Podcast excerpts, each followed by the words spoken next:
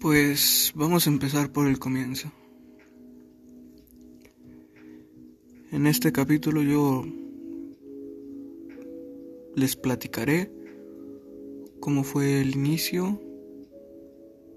Para empezar, pues fui un niño el cual a muy corta edad su padre por irresponsable abandonó a su madre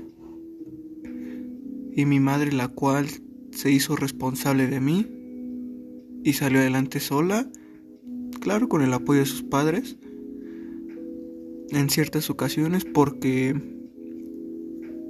yo lo veo así, ella fue bastante independiente. Entonces, pues ella se hizo cargo de mí. Todo iba bien. Mi mamá en ese tiempo ganaba muy buen dinero. Tenía un buen trabajo, el cual le dejaba para mantenerme muy bien a mí. Yo al menos siento que cuando ella me dejaba con mi abuelita para que me cuidara mientras ella trabajaba, yo siento que desde niño fui muy mal agradecido. Una persona, pues al fin niño, grosera, que no respetaba, muy berrinchuda. Mi abuelita y mi abuelito fueron significativos bastante en mi vida, ya que con ellos estuve una mayor parte del tiempo en mi infancia.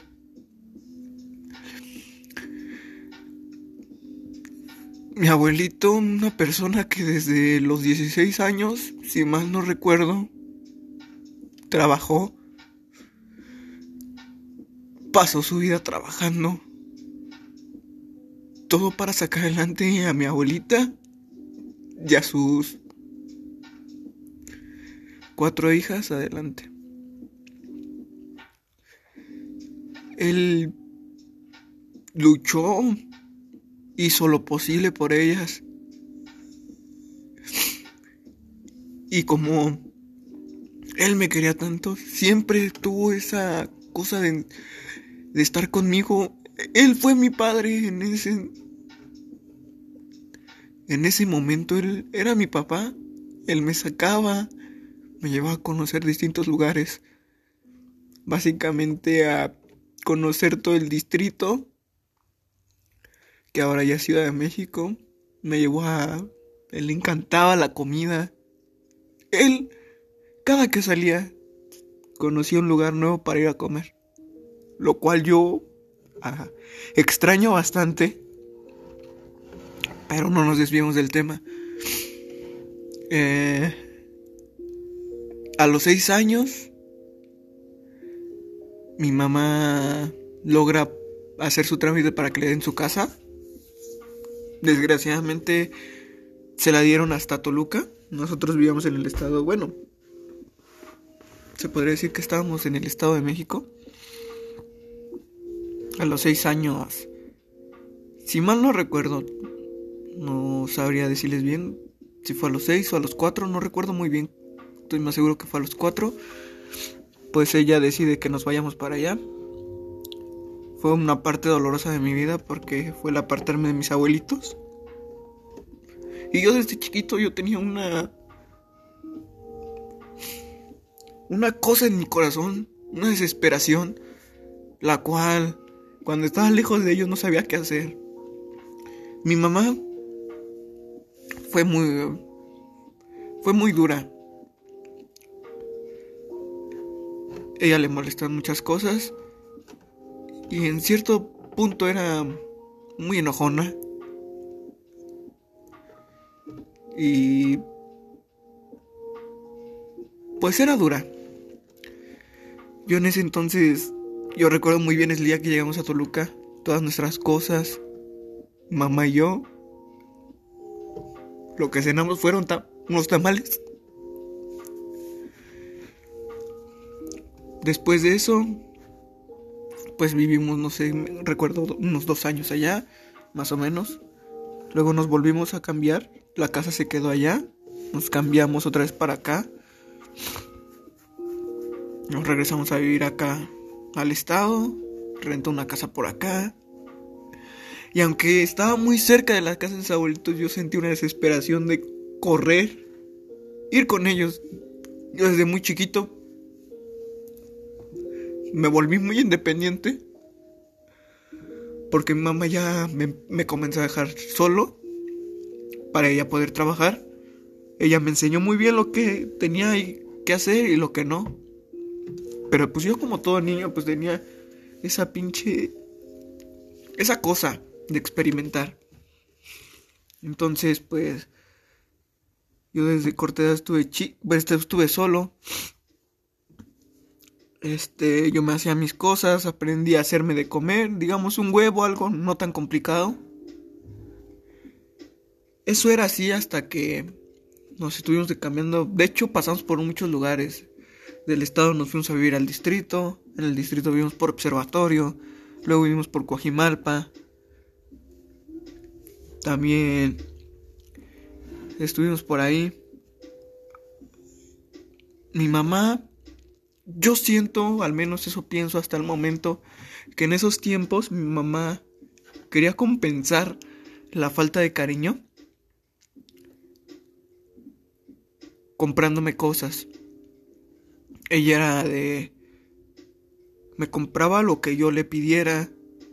Yo en la casa de ustedes yo tenía seis pares de tenis, no menos, de marca. Mi mamá me traía al 100.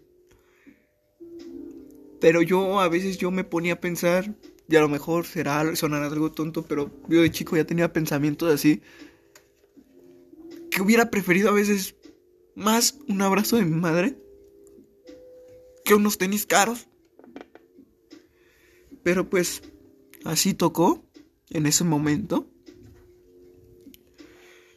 Siempre peleábamos, a veces en la casa no siempre tenía que tener los juguetes bien acomodados, las cosas bien acomodadas.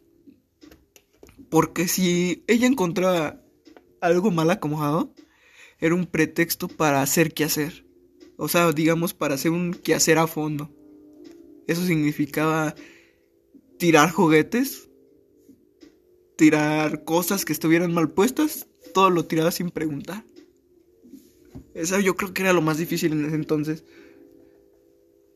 Mi mamá me llegaba a pegar cuando se, se enojaba. Hubo una época que yo ya iba a la primaria. Y este... No recuerdo muy bien no llega a mi mente ese momento, pero yo faltaba a la escuela, falté creo que como un mes, no me acuerdo muy bien, y en ese transcurso me mandaban la tarea por, por correo, y yo la tenía que hacer. Entonces mamá me ayudaba, pero siempre que se complicaba la cosa, o no entendía, o no, pues no podía, eran pelear, y pues golpes, básicamente. Eran madrazos, chingadazos y lo que hubiera. Pasando esa época, una cosa que también me marcó y a veces no comprendía eran las relaciones que tenía mamá. Yo jamás estuve a favor de alguna relación de mamá más que una sola vez y por azares del destino, esa persona con la que estaba mi mamá, pues él tenía su familia. Si mal no recuerdo, no recuerdo muy bien exactamente. Pero pues él fue una persona muy importante para mí porque él sí, por un corto tiempo figuró ser una figura paterna para mí. Le llegué a tomar demasiado, demasiado aprecio a esa persona. Y me da tanto sentimiento recordarla porque yo recuerdo muy bien. Y es un momento que nunca voy a olvidar. Que yo le pregunté un día que estábamos en el coche y él me fue a recoger a la escuela. Porque también la mayor parte de mi infancia yo me la pasaba en el trabajo de mamá. Iban por mí, me recogían a la escuela y era quedarte en el trabajo de tu mamá. Digamos, de las dos que salía de la escuela hasta las seis, siete, ocho. Entonces, en ese entonces ya todavía, otra vez ya vivíamos en Toluca. Entonces, una vez yo me recuerdo ese día. Fue por mí a la escuela. Y yo, pues, inocentemente como niño, yo le pregunté, oye, ¿te puedo decir papá? Se los juro que ese día nunca se me va a olvidar. Él me vio con unos ojos. No los puedo explicar. Pero él lo único que me dijo fue, si te nace, a mí me daría mucha felicidad que lo hagas. Entonces pasaron muchas cosas en las cuales yo yo veía se alejaron ellos, se separaron. Pues algunos hombres pasaron, bueno, tuvieron alguna relación con mamá, pero la mayoría no yo no me gustaba. Yo llegué a insultar a mamá, faltarle al respeto, algo que nunca debía haber hecho en toda mi vida. Porque yo no era quien para criticarla ni para juzgarla. Algo que me acuerdo mucho que un error que yo siento que mamá tuvo, que cuando estaba con alguien, yo por decir era un niño que no lo dejaban salir. Así más de dos horas seguidas. Yo era un niño que le daban horarios. Mi mamá siempre tuvo esa parte de darme horarios. Yo le decía, oye, ¿puedo salir a jugar fútbol? Me decía, ¿qué horas son? Las cinco. Ella me decía, a las siete ya te quiero de regreso. Si llega a siete uno ya no te vuelvo a dejar salir. Yo, yo siempre tenía que llevar un relojito para siempre ser puntual. Ser lo más puntual que yo pudiera ser. Porque si no, pues ya no iba a haber otra salida. Pero siempre que por decir llegaba a invitar alguna de su algún algún hombre bueno una, alguna persona a su casa y en la que ya estaba platicando algo por el estilo a ella sí se le iba la onda o sea, nunca me limitaba para salir. O sea, le decía, voy a jugar fútbol, sí, con cuidado. O sea, siempre era eso que nunca se me olvidar. Nunca, no la juzgo, no le reclamo nada, pero es algo que no se me va a olvidar. Me, me, queda algo marcado ahí. Para no hacerla, hacer más largo, más extenso el episodio, pues a simples rasgos era un niño al que no le faltaba nada más que yo siento que sí un poco de amor. Sin un poco, bastante amor, cariño. Y sí era un poco difícil porque para mi edad, yo siempre que tenía algún disgusto así, yo siempre tenía esa cosa de hablarla con Diosito. Yo me acuerdo que le decía, Diosito, ayúdame. Diosito esto, Diosito el otro algo que me marcó, que todavía está en la casa de mi mamá, es un peluche. No sé si lo llegaron a, a ver. De Poppy. Del labrador. Que era de pétalo o algo así. Y que una vez salieron unas mochilitas. Eran como peluches. Pero se les abría la de la espalda para meter cositas y traía su correita. Yo tenía uno de esos y era. Era mi mejor amigo. Yo con él lloré con él platicaba de muchas cosas. Yo lo abrazaba con tanto cariño. Era uno de mis amigos de verdad. Poppy siempre estaba ahí cuando lo necesitaba. Entonces, le sigo contando. La vida fue así. La vida de este de esta persona de común y corriente. Entonces, eso avanzó, yo fui creciendo. A grandes rasgos, en la primaria era un desmadre. A muy, a muy corta edad, yo me comencé a ir solo. Eran veces en las cuales mamá ya no me podía llevar a la escuela porque ella se tenía que ir demasiado temprano a trabajar. Entonces a la hora que se iba mamá, más o menos, no me acuerdo si eran como a las 5 o 6, yo entraba a la escuela a las 8. En esos entonces estaba el horario en el cual en la mañana está oscuro, ya termina de oscurecer como hasta las 7 y media. Entonces mi mamá, y pues mi mamá optó por decirme, pues te vas a tener que ir conmigo. Te paso, te dejo a la escuela y te vas a tener que esperar ahí en la puerta de la escuela sentado hasta que abran. Y pues yo mientras me voy a trabajar. Entonces yo me tenía que parar con mamá, irme con mamá. Me bajaba ahí en la escuela, me sentaba al lado de la puertita y pues a oscuras. Ahí me tenía que esperar a que abrieran la puerta de la escuela. Yo me acuerdo que en otras ocasiones llegaba uno de los papás de, mis compañeros. Llegaba como eso de las 7 también porque iban temprano. Pero ellos traían camioneta. Ellos me decían, súbete la camioneta en lo que abren. Para que no estuviera ahí sentado. Algunas ocasiones pasó así, algunas no. Así como fui subiendo de grado, eso fue como, digamos, en un tercer o cuarto año. Ya cuando yo iba en quinto o sexto, yo ya me iba solo. En ese entonces vivíamos otra vez en observatorio. Por observatorio, por el metro observatorio. Entonces de ahí de mi escuela como quedaban en sobre constituyentes, creo que es. Tenía que tomar un, un camión que me llevara a observatorio. Y en observatorio tomar una combi que me subía al, cerrillo, al cerro de observatorio. Mi mamá me daba los mis pasajes. Me, da, me, me daba un telefonito de esos de los Nokia. Para yo avisarle cuando saliera o entrara. Y este. Y ya. Y a esa edad yo. Ya se podría decir que era algo malo yo me ahorraba, yo por ahorrarme lo de la combi para comprarme Winnies, o sea, Sugus, Winnies, no sé cómo los conozcan. Yo tomaba el camión y exactamente la subida del cerrito, porque pasaba por ahí el camión, pero el camión no subía al cerrito, sino se iba hasta la estación. Yo me bajaba ahí en la entrada del cerrito y me iba caminando hasta la casa. Esos 10 pesos que me cobraba la otra combi me los gastaba en Sugus, que en ese entonces estaban en 2 pesos.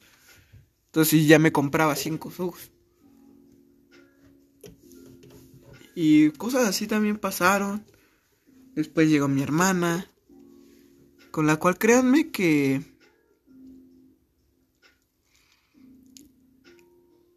Que sí me dieron muchos celos cuando llegó mi hermana. Porque mi mamá no fue ni la mitad de dura que fue conmigo, con ella. Y pues sí tenía como coraje, resentimiento.